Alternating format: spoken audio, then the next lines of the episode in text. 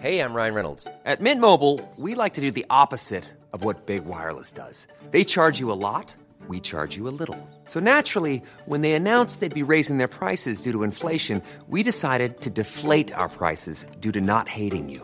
That's right. We're cutting the price of Mint Unlimited from $30 a month to just $15 a month. Give it a try at mintmobile.com slash switch. $45 upfront for three months plus taxes and fees. Promo rate for new customers for limited time. Unlimited more than 40 gigabytes per month. Slows. Full terms at mintmobile.com.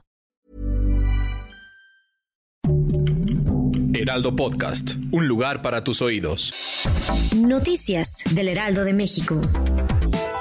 La virtual candidata presidencial del Frente Amplio por México, Xochil Gálvez, celebró el tradicional Día de Muertos en Tepatepec, una localidad del estado de Hidalgo. Gálvez no dudó en compartir imágenes del altar que colocó para honrar a sus seres queridos y recordó que el motivo que la lleva a celebrar dicha tradición es gracias a sus padres.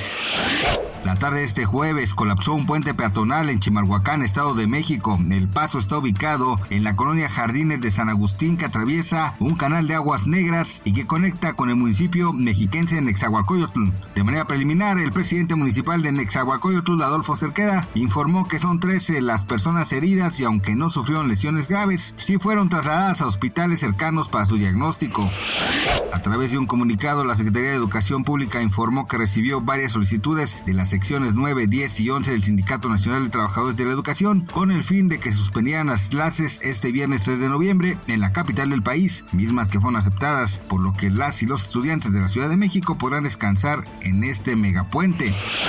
Las redes sociales no perdonan. En esta ocasión las críticas corrieron en contra de la actriz Bárbara de Regil ya que dijo sentirse más atraída por el Halloween que por el Día de Muertos. Los internautas criticaron su postura de malinchista, pues sus declaraciones surgen en medio de la mayor conmemoración de la actividad mexicana como cada año. Gracias por escucharnos, les informó José Alberto García.